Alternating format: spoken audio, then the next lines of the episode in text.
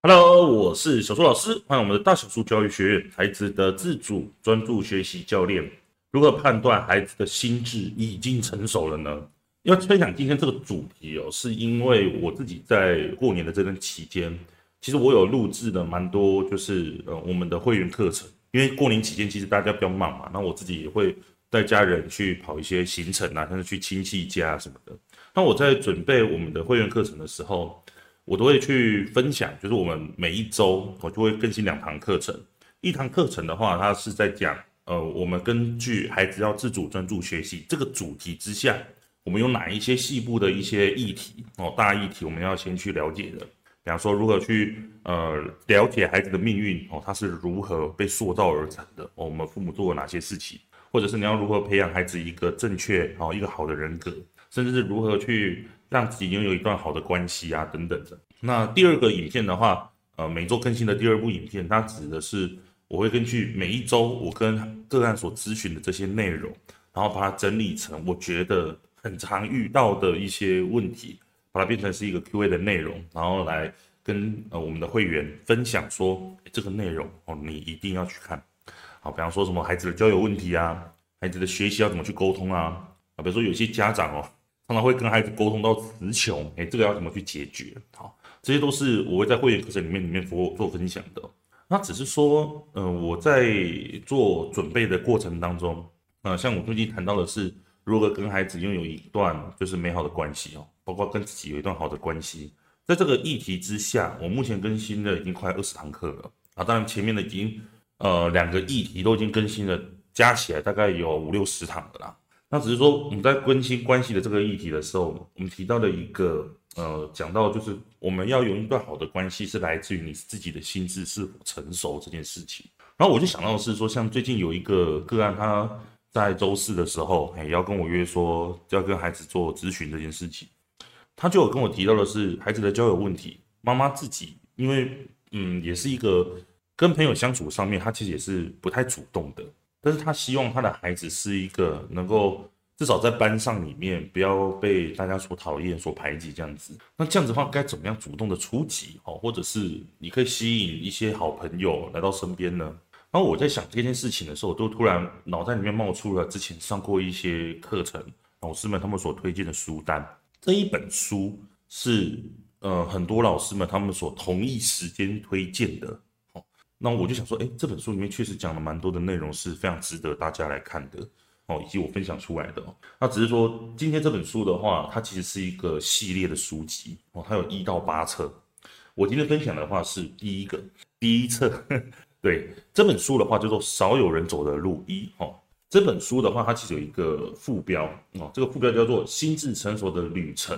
这本书我觉得是你一定要去看的，因为里面其实讲了很多我自己觉得哦，我我一开始看的时候，我觉得好像都蛮理所当然的，因为我自己已经看了蛮多课程的，所以说我在学这些心理学的内容哦，有些书里面讲的蛮白话的，我就觉得说哦，那就这样子吧。可是我后来想想，就是诶，那就是就是因为我自己学过了，说我听这些白话的东西，我会觉得理所当然，不是吗？所以说，如果今天是一个完全不懂的人，他听这些很白话的东西。那不就代表说，哎，这些人可以很容易的就吸收吗？OK，所以说这个东西是我为什么想要来推荐给你的原因哦。少有人走的路一哦，这本书它其实是谁所写的呢？他是著名的心理学家斯科特派克他所写的哦。他是毕业于哈佛大学，获得硕士、博士学位哦。他从事呃心理治疗的实践哦，已经很多年了哦，取得了卓越的成绩哦，被誉为我们这个时代杰出的心理医师。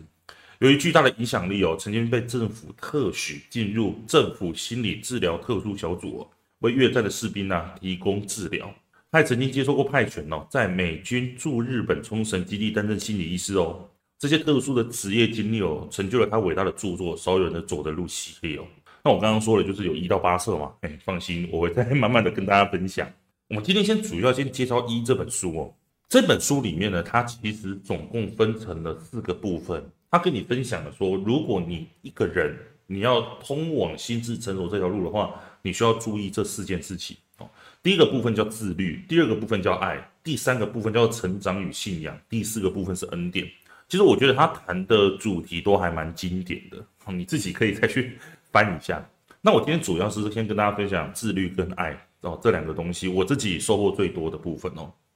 自律的部分，它其实呃讲到了一个东西是我觉得还蛮有感觉的，一个是他说你如果要做到一个自律，或者是说你要判断一个人是否自律，它有一个标准是来自于说你是否在各个阶段有放弃该放弃的东西。好，你如果都有做到这些事情的话，那代表说你的心智是通往成熟的。那所以他在书里面有呃简单的分享说，从年轻到老，你应该要去放弃哪一些东西哦。第一个叫做无需对外界要求做出回应的婴儿状态，第二个叫做无所不能的幻觉，完全占有，不管是父母或是性能力等欲望哦。第三个的话叫童年的依赖感哦，自己被扭曲的父母形象。第四个是青春期的自以为拥有无限的潜力啊，哦无拘无束的自由啊，青春期的吸引力啊等等等。第五个的话是长生不老的空想。第六是对子女的权威，各种各样暂时性的权利哦。第七个的话是身体健康。第八个是自我以及生命本身哦。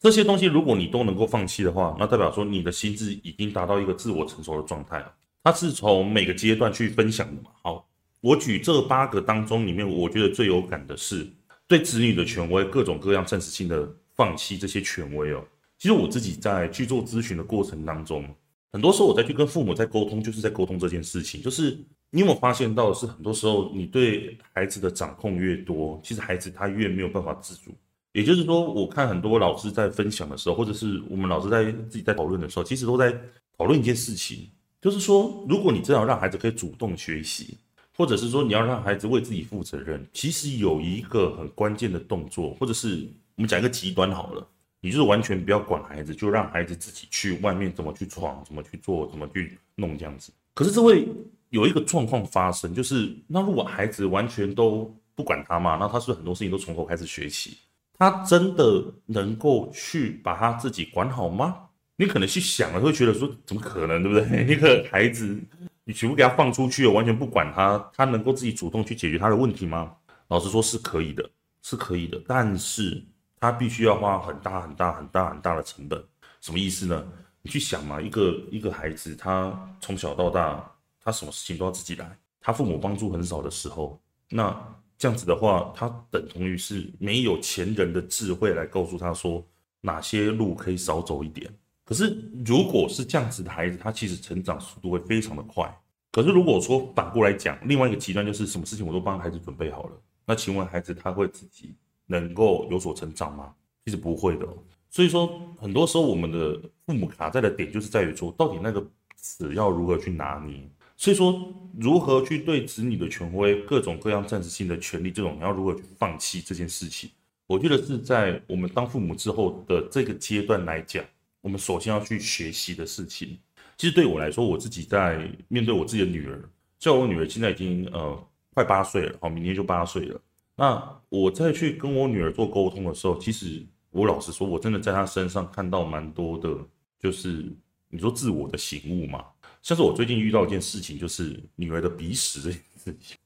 因为我自己每次看到她的鼻屎的时候，我就会觉得说，哇，那个鼻屎都好像把她鼻孔都塞住了，知道吗？有时候她自己在呼吸的时候，那个鼻屎在旁边在跑来跑去，跑来跑去这样子。那我想说，把鼻屎清空，这不是很舒服的一件事情吗？可是每一次她在呃，我们用帮她清鼻屎的时候，她就会用手挥啊，用头在那摇啊，就是不让我们去做这件事情。直到有一次哦，我就是要做这件事情的时候，他就是呃哭了这样子。然后我太太就在旁边跟我讲，是说奇怪，你在平常跟人家做咨询的时候，都在跟那些家长说，就是你要尊重孩子这件事情。那你自己有做到吗？听到这个时候，我就突然想到，对耶，为什么我要一直去逼他做他自己不喜欢的事情呢？而且老实说，我觉得他鼻屎堵在那边是有妨碍到谁吗？好像也没妨碍到我。他可能就是真的比较痛苦嘛，哈。可是那也是他的问题嘛，对不对？结果后来怎么样，知道吗？我就是从那一次太太提醒了之后，我就是没有再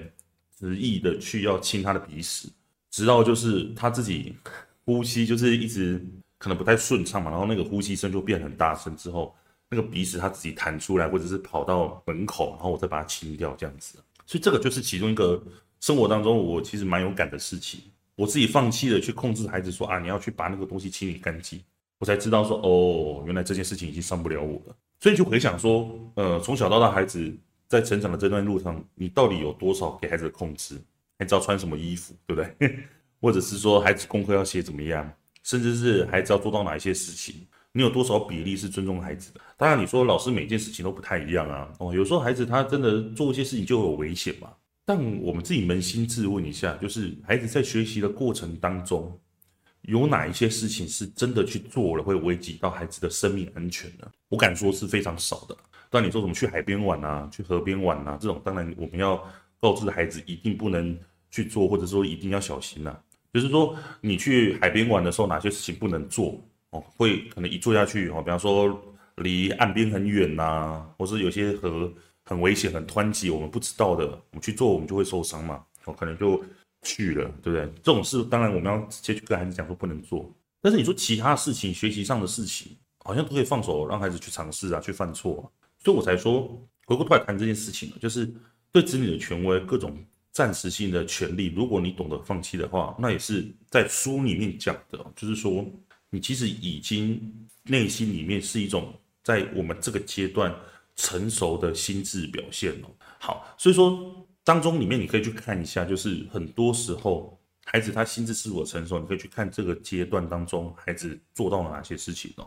其实，在去体验到这件事情呢，像是我刚刚讲的挖鼻屎这件事情，也是让我想到的是，我之前在上周分享的一本书，叫做《与神对话一》当中，里面有提到一件事情，是我觉得还蛮受用的，就是那本书当中有讲到说，我们每一个人其实都只在做一件事情，或者说我们每个人就是由这三件事情组成的。第一个叫做认知，就是我认识到了什么事情，或者是我认知到了什么事情，我发现，哎，更不能说发现了，发现感觉有点。呃，不太精准哦，词不太精准，就是我们认知哦，认识到或者觉察到了什么事情。当我们这件事情它停留在我们脑袋当中了之后，我们在生活当中去不断的实践跟体验它，体验完了之后，才发现到说，哦，因为这件事情是我怎么看待了我自己的，而就会进入到第三种状态，叫做存在。所以人际就是由这三件事情不断的组成，认识、体验跟存在，就这样子而已。为什么我说最有感的是这件事情呢？是因为哦，说你们要讲到一件事情，就是说很多人其实在面对死亡这件事情，呃，老实说，就是死亡它其实代表着新生，生与死哦都是两面哦，看我们怎么去看待哦。体验到新的认知与体验，我们其实又会重新的定义了自己。也就是说，当我每天的体验跟体那个生活当中，我们会发现到的这些新的东西，其实也代表着什么意思？我们自己又更新了，我们跟过去的旧自我说了再见。而我们也代表着一种新的重生，好，所以说，当你自己再去看待你自己的时候，你所认知到的一个新的东西，你所学习到的一个新的东西，其实这也代表着你的重生这件事哦。那所以说，我们再去了解这件事情的时候，我就会去思考一件事情，就是很多时候我们再去让自己去体验一件事情的时候。也代表也代表着一件事情，就是我必须要去接受一个东西叫做痛苦。其实像很多时候我在看孩子的状况的时候，你会发现孩子对于犯错这件事情，其实孩子是不愿意去犯错的。也就是说，他觉得做这件事情如果会带给他很多的痛苦的时候，他其实是不愿意去做的。他会希望自己很多时候是不需要负责任的，而享受到快乐的。可是你有没有想过一件事情，就是说，到底一个人真正的快乐是来自于什么？其实这件事情，我在看呃上一本书《与神对话》里面，他其实里面也提到一个观点哦，我其实还蛮喜欢的。他就是说，一开始的时候，宇宙它可能就是一个点或者是一个物质，可是他在某一天，他就想要做一件事情，就是他要如何去体验到他自己自身到底发生什么事情，他自己自身到底是爱还是什么东西？但是他自己并没有一个参考点去参考说，哦，因为我有一个例子在旁边，在某个地方。让我知道说哦，因为我自己是一个怎样的状况，那他没有办法做到这件事情，因为全宇宙就只他一个而已啊。那我要如何做到这件事情呢？很简单，把我自己分成两个，在与神对话里面说的是说，把我变成是我跟非我，哦，也就是把自己变成是一个啊，比方说 A 跟一个负 A 是这个意思。所以当我自己变成是一个呃有一个非我的这个参考的时候，我就知道说哦。原来我经历，原来我自己有一个痛苦的状态存在，或者我有一个不是我的一个状态存在，让我了解到说，哦，原来我自己是一个怎样的状况。如果我通俗一点讲的话，就是说，当你理解的痛苦你就会知道说，哦，原来我自己到底我平常到底多过得多快乐啊，这是我自己理解的。当然，更精准的不是这样说明，但是你可以理解，就是说你要怎么样去享受一个快乐的人生呢？而且是越来越快乐的，那你必须要接受一件事情，就是你必须要了解痛苦也会越来越多。也是因为你接受的痛苦越多，你能够你能够去接受到越大的快乐。所以说，一个人的伟大是来自于什么？哦，书里面讲的就是一个人的伟大是来自于他愿意承受多少的痛苦。所以说，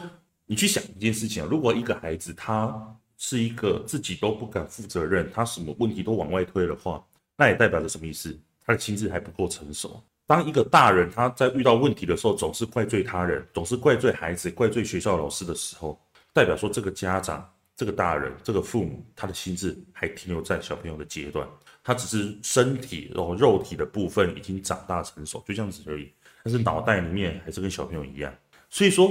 它有点像是那种，呃，我之前在学那个能量学的时候，他们在提到一件事情，就是说，为什么有些时候你的能量会很差，或者是有些时候你的能量会很高？它有点像那个股票有没有 那个震荡的那个感觉？他说在能量的那个环境当中也是这个样子，就是说一个人哦，他其实是。不可能永远都是好像直线上升的，它是上升的没有错，但是它有点像是股票那样子，慢慢慢慢的往上升的那种感觉，就是上下上下上下这样震荡，慢慢往上。为什么会这样子呢？是因为当我自己哦下去的越多，其实会爬上的会越高。它有点开始慢慢的会呈现一个漏斗的那个形状，意思是说，这个漏斗里面可以想的是说，你自己所经历的那个能量的痛苦越多，或能量的高兴快乐越多。在人生的路上，它会慢慢的形成一个，就是它的那个锯齿状嘛，哈，它慢慢的你会看到像是一个漏斗一样，这个漏斗它会呈现的是，好像你可以装装进的东西会越来越多。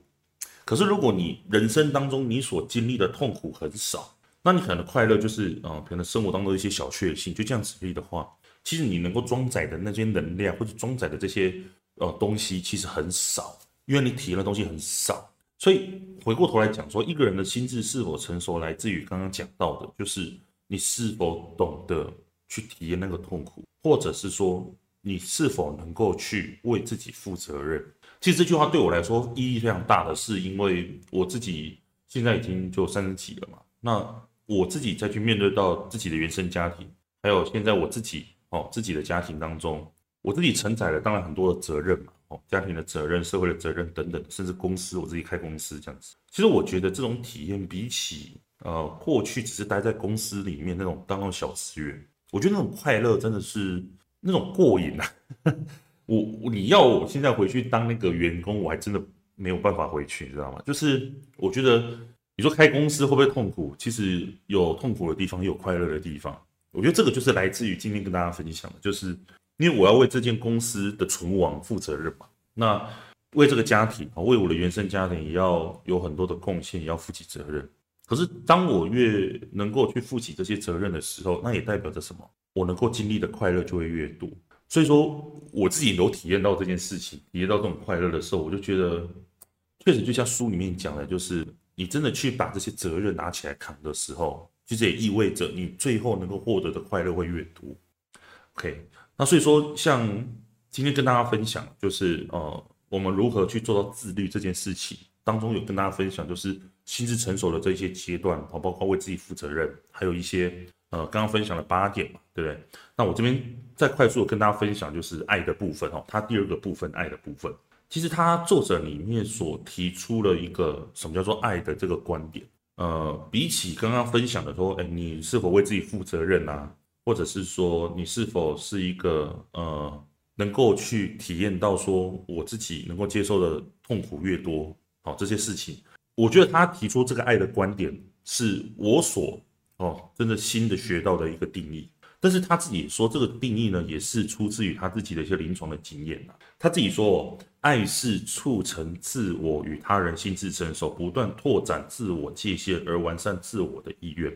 就听起来感觉上好像有点绕口，对不对？其实我简单跟大家讲，他自己有说到说，爱他其实就是一个不断让他人进步的同时，也会让自己的心智趋于成熟。什么心智趋于成熟呢？哦，又回到前面的那一些哦，刚刚分享的一些内容。所以他书里面有讲到说，一个不会爱自己的人是不可能爱他人的。这件事情其实就是让我也想到说，就是如果我们自己父母不够自律，总是把自己的很多问题，或者总是去批判孩子的时候，其实孩子的心智是不可能有所成长的，或者成长的很慢的。像是最近我在去跟我的个案做咨询的时候，他就跟我提到一个发现，他说他自己在去跟孩子做沟通的时候，他常常就是会去提孩子的缺点，说孩子的不是了，尤其是跟孩子吵架的时候，然后他就发现到说，哎，他发现自己好像很常都这个样子，因为我都会在跟个案聊天的时候，我就跟他说，你去跟孩子沟通的时候，最好就是旁边放台手机开始录音，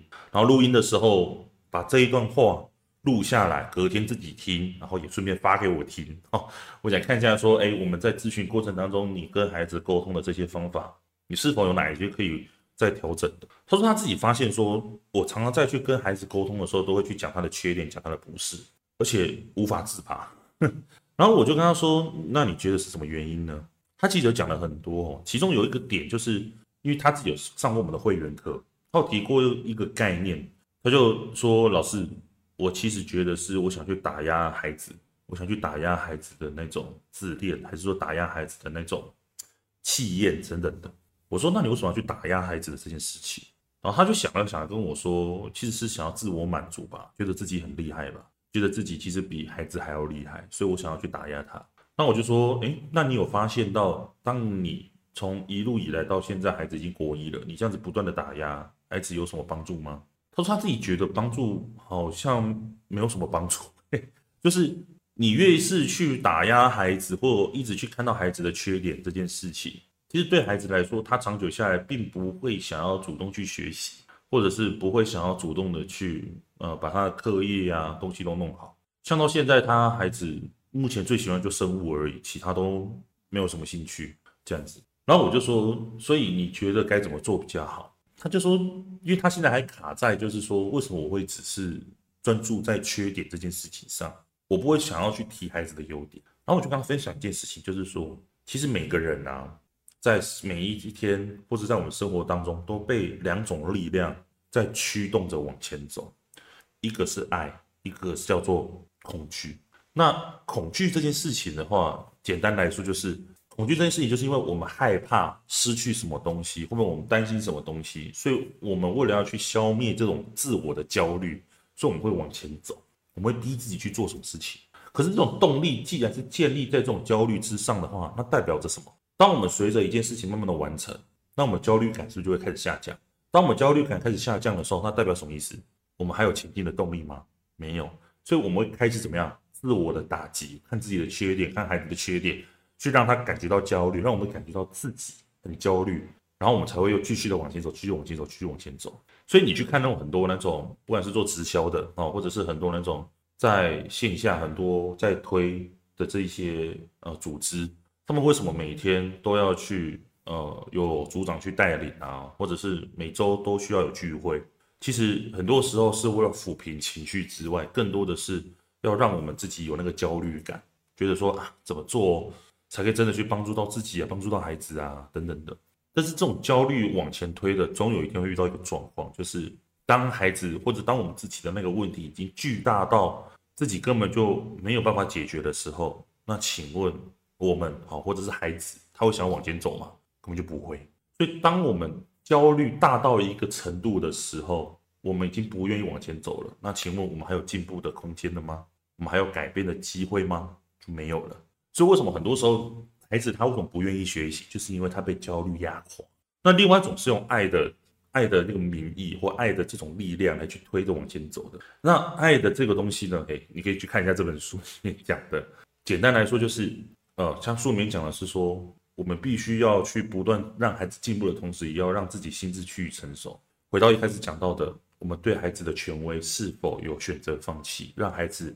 随着他自己。的成长过程当中，我们就是尊重着他，所以我就像跟那个个案做分享说，他在跟我说说，哎，老师，难怪你在我们的订阅课程里面的系列一当中，在前两堂课就提到了什么叫做让孩子去做他自己。我说对，因为当你知道要让孩子去做他自己的时候，他才有办法去绽放他的光芒，而不是一直我们去打压他，然后让孩子变成只是一个我们想要的样子，这就是自主学习的真谛。所以他懂了这件事情的时候，他就说：“哦，老师，难怪你会员课程准备那么多。”我说：“对啊，因为有的时候其实有时候说破了好像就没有什么，但是你真的去实践的时候，你能不能够去想到这些观念，那真的是也要看你有没有去认知到这件事情，体验到这件事情，才发现到说哦，原来一个新的自我的诞生。好，所以说今天看这本书的时候，其实我有联想到真的是蛮多蛮多的内容，包括是我自己咨询的个案，他们在跟我分享说孩子的一些问题的时候，我都觉得说啊。”真的是，真的是，我觉得我在做课程，或者我在每天的分享当中，甚至我在录 podcast 的时候，其实都觉得他们所分享的内容，或者我看这本书的时候，真的有蛮多的，就是触动，所以想要来跟大家分享这本书。好，所以说今天呢，跟你分享到这里哦，就是快速的总结一下，今天跟大家分享就是你如何去判断孩子心智已经成熟了呢？其实，在书里面有提到了八点哦，从年轻。哦的时候到老的时候，我们所看待的状况，其实你可以真的去看啊。比方说，孩子在小的时候，他是否已经摆脱了童年的依赖感，或是认为我们父母哦理想父母的那个状况？很多时候，孩子他自己所认为的父母，好像是那种无所不能的哦，我爸妈都很厉害，他可以什么事情都帮我解决。他没有办法认知到一件事情，就是我们父母也有做不好的时候，我们父母也会犯错的，所以他会觉得说啊，什么事情都问父母啊，怎样的？这个也是一个心智成熟发展的一个评断的标准。孩子他是否已经摆脱了对父母的依赖？OK，好，所以这是一个。所以说我讲到这个的时候，我也跟他讲，就是我在上一周分享的一本书叫做《与神对话一》，让我了解到的是说，很多时候我们在面对着自己哦，或者孩子心智自我成熟这件事情，其实它代表着是说，我们是否认识到、体验到，可能我们是否有存在这件事情。所以我也跟你分享，就是很多时候我们在心智成熟的这个阶段。你可以去看一下孩子，他是否愿意承接着自己的痛苦，以及他是否愿意为自己的行为负起责任。一个会负责任、一个会接受自己痛苦的孩子，他痛苦接受的越多，其实也代表着他能够在接下来承接的快乐也会越多。如果你的孩子总是把自己的责任推给别人，那代表着自己其实是还不够心智成熟的。OK，当然这个跟我们父母的教养有关啦，所以说。如果你有兴趣的话，也欢迎你可以来我们的影片的说明栏当中，我们有一对一咨询的说明哦，那你可以加入到我们咨询当中。OK，那我也跟你分享了，就在第二个章节哦，爱的这个主题当中，我也跟大家分享就是作者他自己的定义，就是爱是促成自我与他人的心智成熟，不断拓展自我的界限而完善自我的意愿哦。也就是说，他自己觉得与他人相处的时候。能够让他人进步的同时，也能够让自己心智趋于成熟。那我也跟你分享，就是很多时候我们父母做到那种自律这件事情，是来自于说你是否有真的去看见孩子的需要。那我也跟你分享的就是我自己在去跟个案做咨询的时候，我们有提到的，就是说，诶，为什么孩子到了国一的时候，他还是没有办法自主学习或者自主改变？很大的程度上来自于是我们从小到大是否有去尊重到孩子。也就是说，呃，我是否去让孩子了解到的是他自己在往前进步的这个同时，他的动机跟他的动力是建立在于焦虑，还是建立在爱上面？如果你是建立在焦虑上面的话，你会发现孩子他常常就是说一步做一步而已。可是如果你是真的是爱孩子，你是放手让他去做，你会发现到的是孩子他在你的爱的这个环境下，他会更愿意的去往前走，而且把路走得很好。所以很多时候我在去跟小朋友在做咨询的时候，我其实都是用多我自己觉得蛮正常的眼光，我自己觉得哈，但是这种正常的眼光是什么呢？就是去看到孩子的好，去接纳孩子哦，甚至是我会去告诉他说，很多时候你所认为那些不好的事情，在我眼里面，我觉得非常的好。其实这是一个转化的过程，也是需要长时间的练习的。但我想说的是，越是这样子的话，其实孩子他越会感受到的是一种好像在黑暗的环境当中看到了一束光芒的感觉，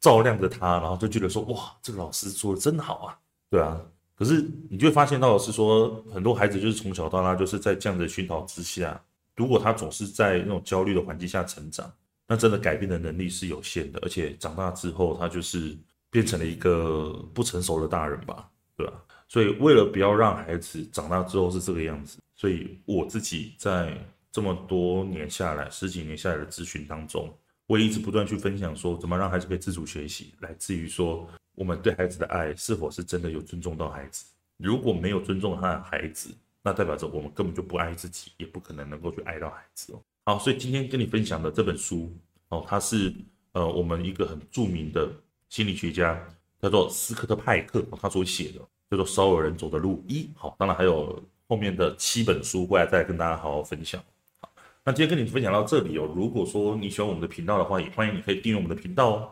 那如果说你喜欢呃我每天的分享哦，或者是我们这些每周分享的书籍，那你也可以去加入到我们的会员当中。那我们会员的话，其实就是想要针对你真的想要不断的提升自我，然后想要帮助到孩子，也帮助到自己的家长，而且加上你自己又是一个大忙人，因为我自己就是一个大忙人啊，我自己是一个很忙，但是又很喜欢学习的一个家长，也是一个老师，所以我常常都会听那种线上的语音课程。那我就觉得说，那与其这样的话，不如我自己把我学习到的东西分享出来，所以我就开始了呃会员的订阅课程的内容，把我所知道的哦，围绕着怎么让孩子自主学习哦，然后可以帮助我们父母做提升的一个环境，把它塑造出来。所以说，如果你也跟我一样，你也看重孩子的未来，看重孩子的将来，看重孩子的学习，甚至是你也能够理解，你要帮助到孩子，关键来自于我们父母是否有做过提升。父母没有办法去给孩子自己没有的东西哦，所以如果你有认知到这件事情，你也认同我的理念跟想法的话，也欢迎你可以加入到我们的会员课程当中。那当然，你说，哎，老师，我想要做一对一咨询，我想直接把孩子的问题跟你做讨论，哦，直接告诉我该怎么做啊？那你也可以加入到我们的咨询当中哦。那这些内容的话，其实都放在我们的